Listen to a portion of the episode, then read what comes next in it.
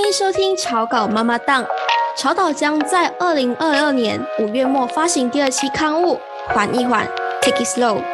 这次主题主要围绕这三个不同层面上的缓一缓，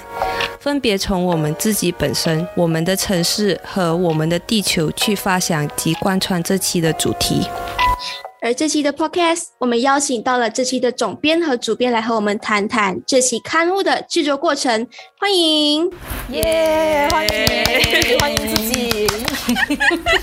欢迎大家来到这期的 Podcast。好，我是星际的草稿议员。大家好，我是星宇。大家好，我是慧心。这期其实呢，我会跟星宇搭档访问缓一缓的两位总编和主编。然后今天是属于和大家一起开箱的一个角色。对，就好像我们路过的听众一样。那我相信我们听众都。看过了我们第一期的串刊号，他出来这一期哦，我们也得到了很多些热烈的回响。事不宜迟，我们就欢迎我们这一期的主编君儿和总编凯金来跟我们聊聊第二期的杂志内容。欢迎，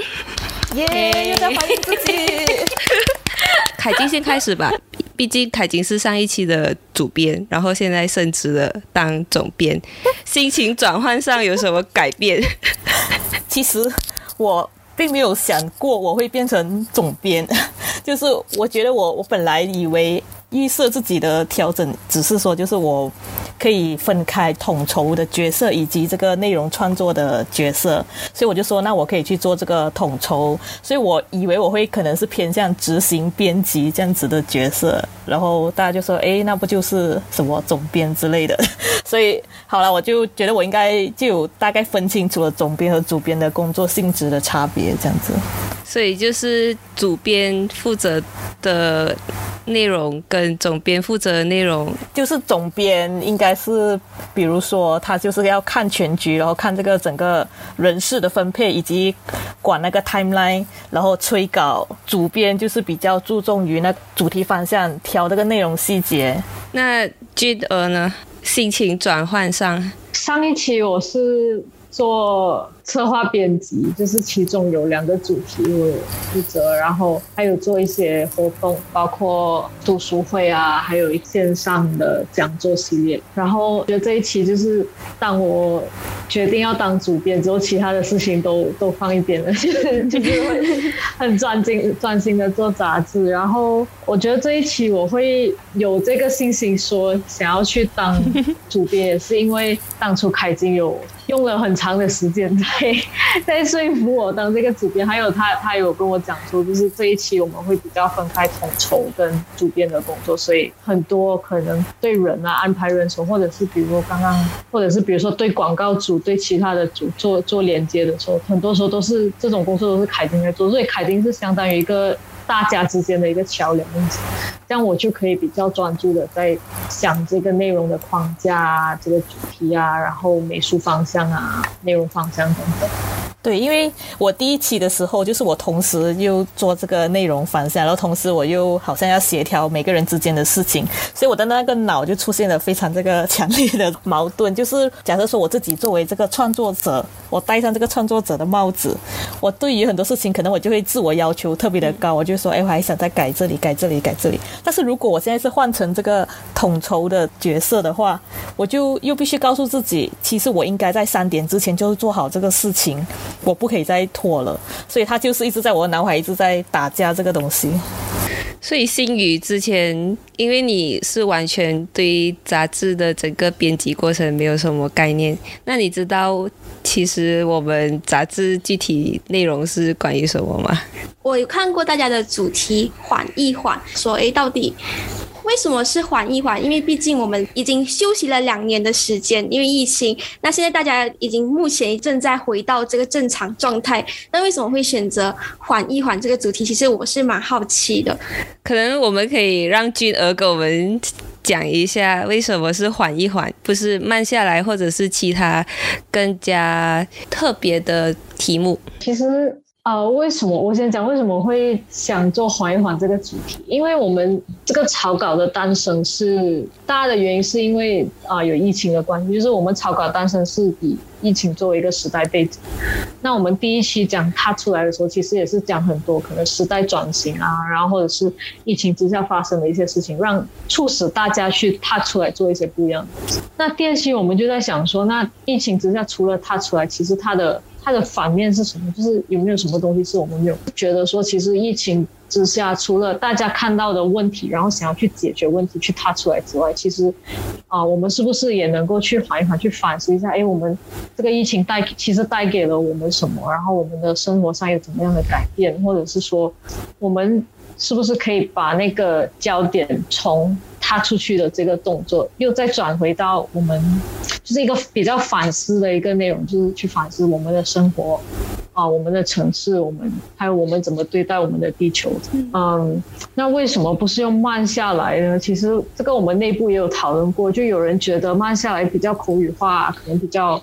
传传播力可能比较大一点那样子。可是我觉得说我们这一期其实要讲的，当然它也有慢的成分，可是不只是慢，因为缓的那个。涵盖的范围其实更加广，就是缓也有除了慢的意思，它也有缓解的意思，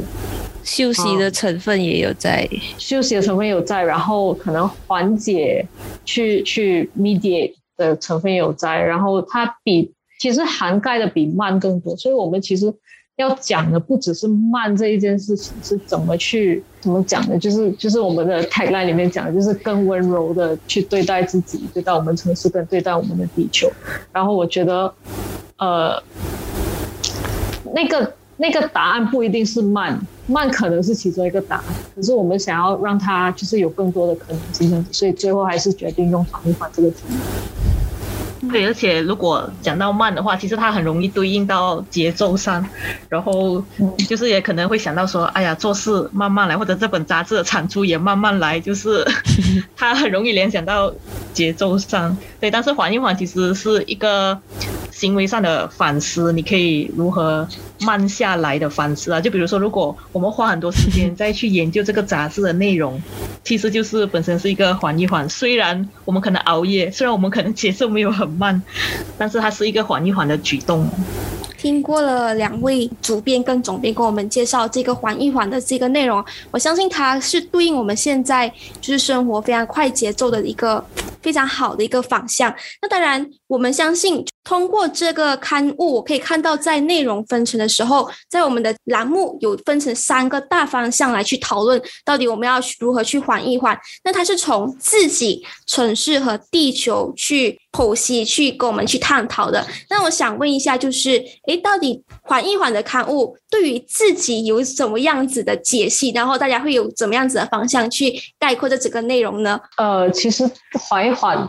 的这个很大的一个背景，就是在疫情当下的时候，我们很多人的生活节奏都经历了一些转变，比如说可能要把工作带回家，可能工作跟生活的界限就比较模糊。然后同时也一直接收到很多信息的轰炸，就是会一直收到啊确诊人数多少，然后又发生什么事，发生什么天灾人祸、政治动荡等等等等的信息这样子，所以我们会觉得说，哎，那我们是不是可以反思一下，我们人类到底以从古至今是怎么缓一缓，和还有我们现在可以怎么缓一缓？所以这个这个主题之下会有几个章节啊，我可能举举例讲一下，就是我们有一个我们是。会去整理人类的休息史，就是我们发现呢，从以前，比如说人类从日日出而作，日落而息的这种生活模式，然后一直随着不同的东西的发明，我们的生活模式也会改变，就是煤油灯的发明。改变了一点，然后那电灯的发明又改变了一点，然后可能网络的发明又继续在改变，然后 smartphone 智能手机的发明又又继续在在改变我们的生活，所以，我我觉得这个是蛮有趣的，因为就是可以看到说，我们人类不断的在发明新东西的时候，它它如何的其实就是间接的影响了我们的休息模式这样，然后可能大家也可以去想一想，就是哎，那未来我们的科技再继续发展下去的时候，我们又会以一个怎么样的？模式去休息，有有一个主题是讲说休息工具，就是我们可以去看我们的休息工具的一一个演变。其中一个编辑他就发现，比如说以前的休息工具都是在地面的，可能毯子啊这种，然后随着就是也是科技的进步，然后大家对生活水准的要求越来越高，就会家具就越来越高，大家就是想要坐在凳子上，然后坐在椅子上，怎么样怎么样，然后它就是一个休闲的家具就会越变越高。可是。到后来，可能因为我们用电脑的时候也是坐着，工作的时候也是坐着，就变成说，哎，其实椅子不再是一个休闲工具，它其实是你工作时候坐的地方。大家又会想要往地面回去，就比如说瑜伽垫啊、冰袋这种，然后就是 那个休闲的工具越变越矮了。我们就觉得这这种脉络其实是蛮有趣的，所以这个章节就是会主要去探讨跟人类的休息有关系的东西。栏目里面其实有一个是关于空间辅导室。可以具体说一下，空间辅导室是辅导一些什么东西？啊，空间辅导室其实是我们跟一位心理辅导师 Mini 合作的一个项目。那他是他有自己的工作室，他是叫 Min Care。我们为什么会想做这主题？就是想说，因为疫情当下跟疫情之后，其实也是一样，就是刚刚讲，大家的生活模式产生了一些改变，就是会想要看看大家的空间。诶，其实。当我们可能要居家办公的时候，或者是当疫情我们关在家里的时候。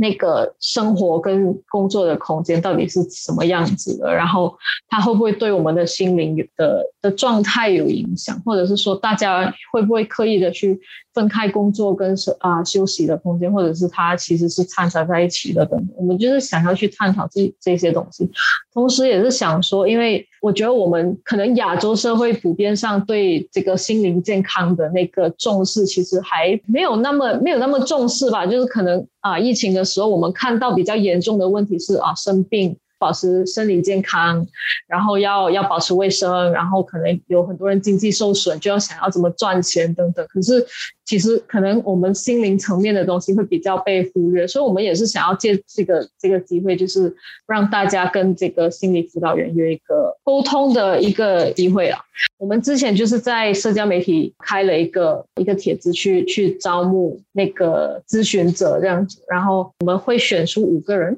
然后 mini 会跟这五个人进行一个辅导，这样之后我们会把这五个人的生活的空间，就是放在我们的那个杂志里面。因为 mini 他也跟我们说，其实这个跟草稿无关了，这个是他本来他自己在开始辅导一个人的时候，因为他都是线上辅导嘛，在疫情期间，他去辅导一个人的时候，他第一个问题就会跟他讲说：“Show me your space，给我看你的空间。”因为他是很相信一个人的空间可以反映那个人的心理状态，所以我们也是想要借这个机会去做一个跨界的合作。所以这五个被选的人有什么特质，还是就是随意的选五个人？其实是蛮随意的，因为可能选一些，就是第一个人跟第二个人不会有太多重复的特征。他特征可能是体现在，比如说他的职业，或者他的性别，或者他的。年龄层，或者说他现在人生状态，因为有的，比如说他是妈妈，有的，比如说他是一个公司的主管，也有一个是家庭主妇，男生的父，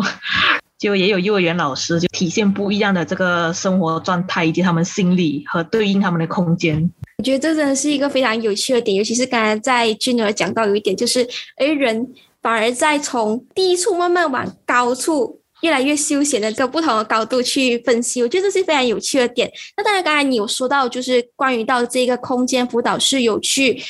了解每一个人这个生活习惯，专邀请到了这个专业的心理辅导师。那我想问，就是了解这个人的空间习惯跟缓一缓之间，这个主题两个之间有什么样子的联系，或者是有什么样子的东西特别想带给我们的读者的？其实我觉得我们这个杂志不是在教大家如何缓一缓，因为其实每个人缓一缓的方式都不一样。我们是希望透过介绍说这个缓一缓，比如说刚刚讲的休息室啊这种，或者是可能做这个跨界的合作去看。就刚刚凯丁讲的，看不同的人他们怎么缓一缓，他们不同的职业需求，不同的家在家庭里面的角色之下，他们自己是怎么去缓一缓，就透过去看大家怎么缓一缓这个东西，来借此让我们的读者也反思自己怎么缓一。这个章节其实不是一个教科书，不是讲说大家一定要这样缓一缓，而是就是把这个缓一缓的可能性更加的打开，然后让大家去。自己做一个反思。因为其实很多时候我们忙着生活，所以会忽略到自己本身，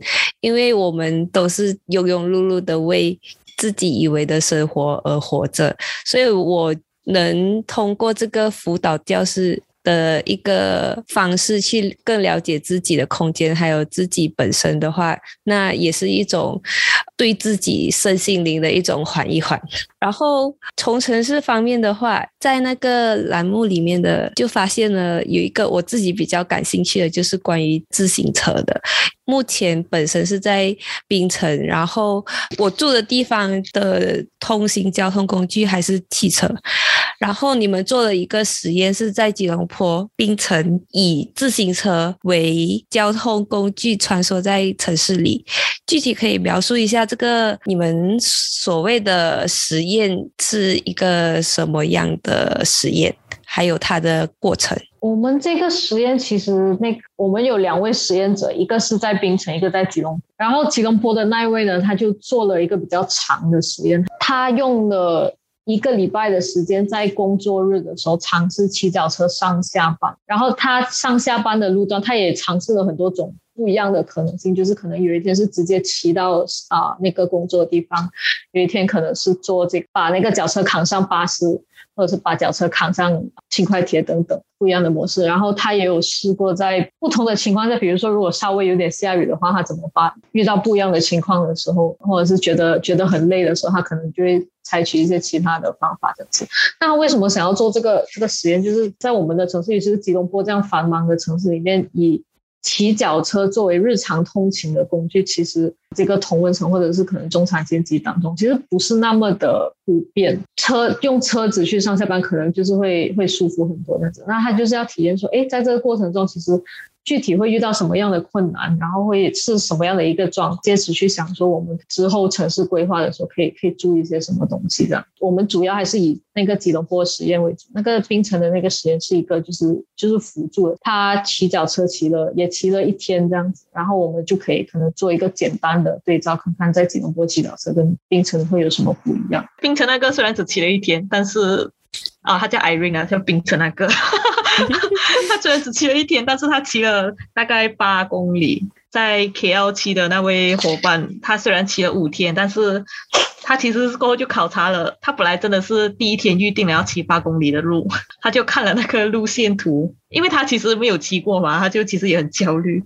过后就想说，哎，要不先从三公里开始，就三公里以内。所以他第一天就先尝试好，那就先从三公里以内。然后骑完那三公里，他就已经整个人要累死了，废掉了。他就觉得哇，之前真的是为什么要定八公里啊这种事情？他三公里用了多久骑？大概半小时。其实对我来讲是合理的，就是那个出行距离嘛。因为像像我自己在北京，如果那个出行的距离是超过半小时的，我就不会选择骑脚车。脚车对我来讲就是一个替代工具的其中一个，巴士更快还是骑脚车更快？在马来西亚好像驾车永远是最快的。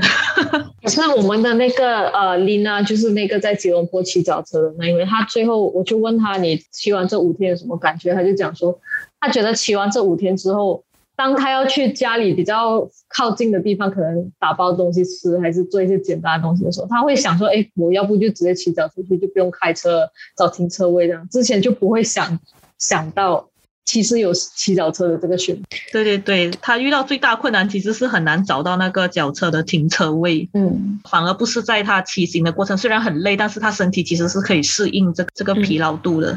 对，最大的麻烦是城市中有一个 可以让他安心泊车、不担心被偷掉的一个地方。因为我之前也是跟凯金一样在北京生活嘛，其实在北京，大家对于骑脚车这件事情是很普遍的。三公里范围内，我们都会选择骑自行车，大家都骑，然后你不需要去担心那个车就是会不让路或者什么，因为他们也有属于他们自己的自行车通道，就是非。机动车通道虽然说还是很混乱，可是大家都能在就是乱中有序的在城市里穿梭。其实我觉得是 真的真的很神奇，不知道怎么做到的。对，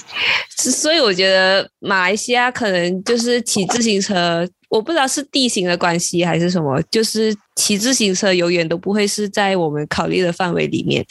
而我觉得，为什么骑自行车对城市？可以达到一个缓一缓的效应，是因为你骑自行车的时候，你是完全没有碳排放的。当你没有碳排放的时候，其实就是对这个城市少一些伤害。这是我对这个实验的一个小小的理解。因为当你没有碳排放的时候，你就是对这个城市更加温柔了一点。可是其实大家就。觉得我为什么要对这个城市那么温柔？我要对自己温柔，不想要在大大太阳底下骑自行车的。其实有有一种说法，就是讲说这个世界上最大的三个问题是：第一个是肥胖问题，嗯，然后第二个是 congestion，就是太拥挤了，然后第三个是 climate crisis，气候变迁。然后脚车是可以回答这三个问题的其中一个方法，就是你洗脚车也就不会胖。然后你洗脚车就可以减少这个同时，温柔的对待自己、城市和地球。对，就是这样子。原来自行车就是个答案，自行车就是个答案。但是其实除了这个脚车实验，其实也有采访自行车的一个资源组织，就是 Bike Commune，就看一下他们其实现在有在做一些努力，而且是跟政府单位在进行一些协商。我觉得好像还蛮正面的，就是政府方面的回应了，就是也很支持。就是如果接下来要在城市推行这个自行车的计划的话，一个题外话，有没有发觉到现在就是在 KL 有很多人就是开始往。骑的方式，就比如说那种 e scooter 啊，我们会发现到，哎，大家又开始有这种模式出现。哎，对，我觉得 e scooter 是个挺好的，我都想偷偷偷一台放在我的家，就是 可以出门买东西好方便，不然都要开车好麻烦。而且我是自己没有购买自行车，嗯，不是我不支持这个地球，而是我的日常生活中暂时比较难用到。像君哥是自己有买。一台可折叠的自行车。我之前是在荷兰念书的，然后在荷兰就是所有的移动都是以自行车为主，就是道路上面的那个那个排序是以自行车为第一，然后第二是行人，第三才是汽车的。所以很多地方是可能汽车不能进，可是行人跟个自行车都可以进去。在那边的时候，就是很充分的体会到那种他完全把脚车道隔开。跟车是隔开，完全隔开，所以非常的安全。然后去到哪里都会有那个停脚车的地方，主要的火车站跟学校都会有那个充脚车的的地方。所以它就是一个，它不只是自行车道，也它是一个非常完善的一个一个配套的。回来马来西亚，我就觉得说我我会买脚车，是因为我其实好奇说，哎，在。那个配套没有那么完善的情况下，我们到底还能不能够去骑脚车？而且就像新宇讲的，最近看到可能疫情之后，大家都意识到要健康一点啊，想要动一下这样子，所以看到越来越多人会在路上骑行，或者是玩这个 scooter 这样，就想要去尝试一下。然后我就觉得，其实，在马来西亚不是不可以，我觉得其实是可以的，只是说。它跟在荷兰的方式可能有点不一样，在马来西亚我们就是要学会跟其他的人共处。在荷兰你可以很霸道的骑你的自行车，而且要提前做好规划。对对对，要提前 做好规划，要要看好那个路线，然后要知道跟你在一起的会有摩托车，会有行人，会有汽车，所以你要就是做好跟大家一起共存、共享那个马路的这个心理准备，这样。不过其实我们有访问那个 commuter Justin，他就有跟我们讲说，其实那个 rule of 人可以走的地方，脚车就可以走。所以如果要开始骑脚车这件事情，其实从你附近可能人可以步行走到的地方去。开始做这个东西比较好，认同它是一种可能大家可以往回去想的一种模式。我觉得就是在这一个城市的点，大家以那个脚车切入点，我觉得是非常值得让所有读者去好好去探索的一个部分。那当然，接下来我们要往的方向就是地球。那我看到我在这个栏目中，我们往地球的方向，我们是以动物的家具的角度去发想、去构思这整个的内容。那我想问一下，就是俊儿或者是。是凯金有什么？就是对于动物的家居，为何会联想到地球？有什么具体的说明吗？而且在栏目上，你们写的是狂想曲，怎样的狂想曲？就是你想不到的都可能会出现。所以大家如果想知道我们具体内容是什么的话，竟然在卖关子，就可以购入一本《缓一缓》第二期杂志。提出这个动物的家的这这位编辑是慧敏，然后慧敏她为什么会想做这东西，是因为前阵子看到有很多新闻，比如说动物跑到城市里面，动物跑到马路上面，然后跑到人类居住的地方的时候，我们人类都好像把它当成是一个外来的东西，然后会觉得说，哎，它动物打扰到我们的生活，它跑到我们的马路上面，所以我们要把它隔开啊，还是要怎么样，要要要把它处理掉。只是觉得是这样子，就是为什么会觉得是动物侵犯了我们的空间，而不是我们其实侵犯了动物的？他是以这样的出发点开始去想。所以在杂志的部分的话，还会具体讨论一下这些动物的跟我们人类具体有一些什么样的火花吗？嗯，他会比较以图片的形式。来去做这个讨论，因为其实主要在讨论人与动物。如果我们放太多人的这个视角和语境的话，其实也是跟动物并不是在一个非常平等的一个情况下去讨论这个课题了。所以，为什么叫宽香区？为什么是以比较图片的形式？来去做这个事情，他可能就是尽可能还原一些真实在发生的事情，或者是一些本来就有的事情，然后可能就是一个你可以重新抽离一个上帝视角去看，哎，平时原来你跟动物你是这样子的，你可能是在对它进行一些某程度的伤害，而你可能在当下你会很惊恐，比如说你看到。有一个老虎跑跑到马路上，你很惊恐。但是如果你现在从从这个杂志，你就是这个第三者视角去看的话，你可能可以看到为什么他会逃出来，为什么他会不小心跑到城市，他最后他会去了哪里？嗯嗯，所以可能你会对这只老虎有更多的嗯不一样的想法吧？就可能除了惊恐以外，你会更多的一些想法。其实可能会觉得，哎，其实是我们侵犯了他的家。对对对，你可哎对也也可能可以，你可以这样觉得，或者有的人还是觉得你就是侵犯我的家，也是可以的，就是就是比较开放式的看吧。那其实，在讲到地球层面上，我们身为就是建筑设计师，还有另外一个出发的角度，就是可以以关注可持续设计。去，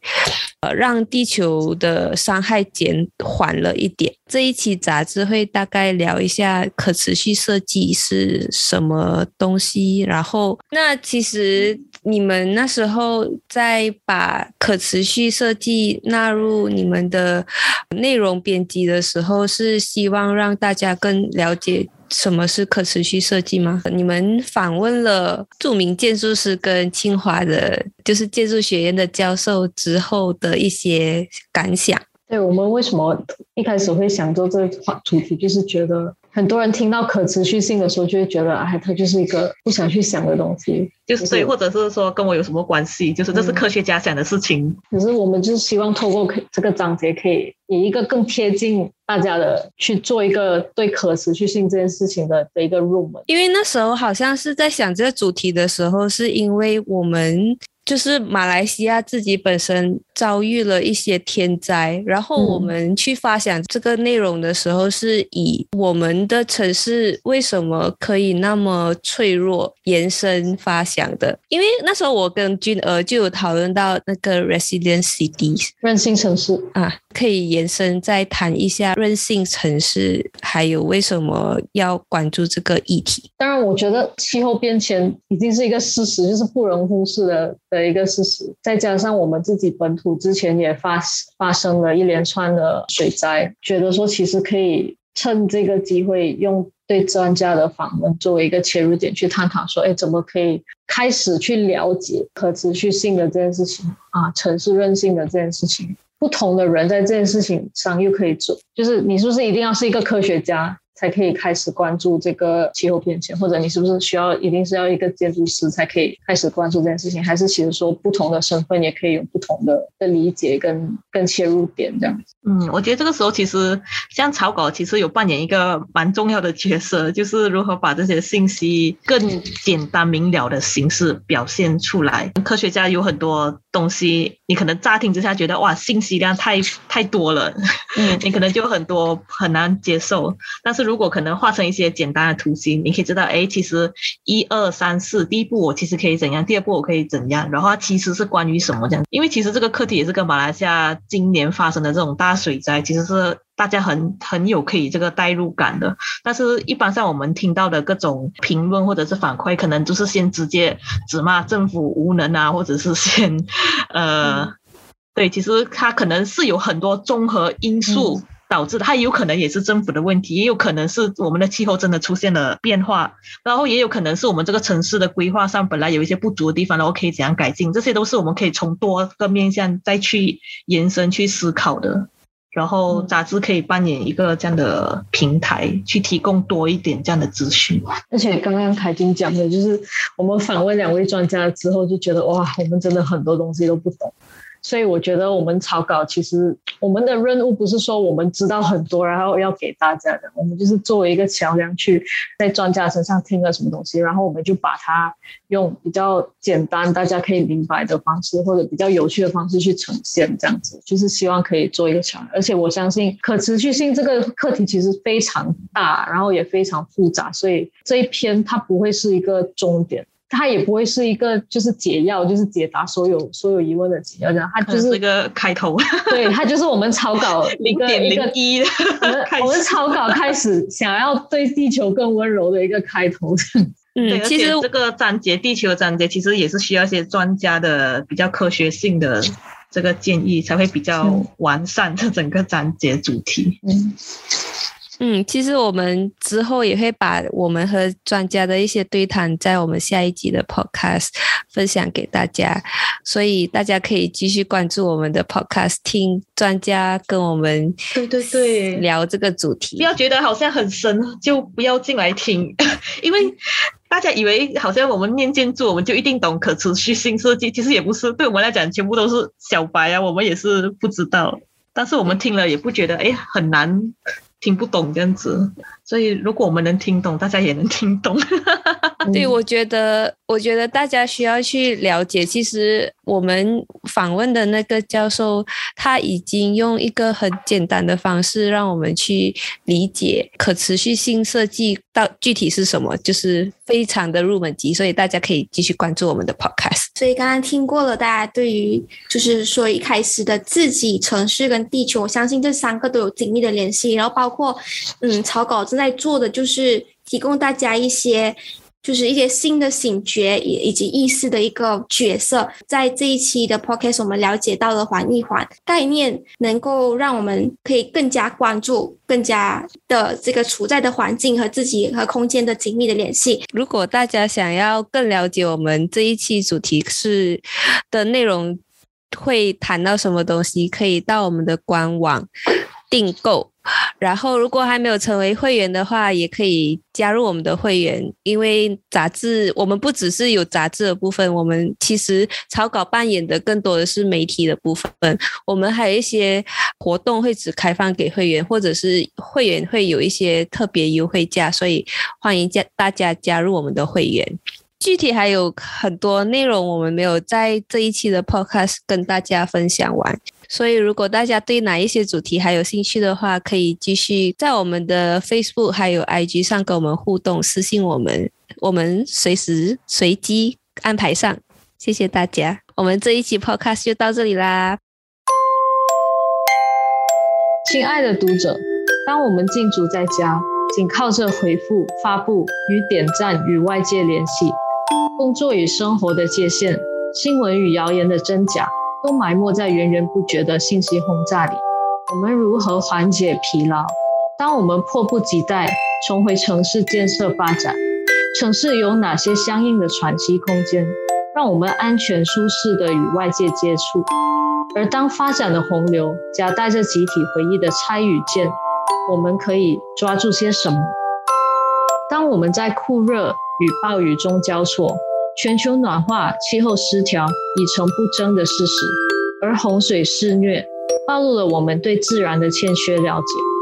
也证实了人类无法完全掌控自然。我们能否重新审视人与自然的对立关系？这两年来，我们一起经历了无数个国内外的天灾人祸、政治动荡。也各自度过不少的人事变迁和内心纠葛。缓一缓，Take it slow，是一封来自草稿的邀请函。我们邀请您和我们一起反思，如何更温柔地对待我们的地球、我们的城市和我们自己。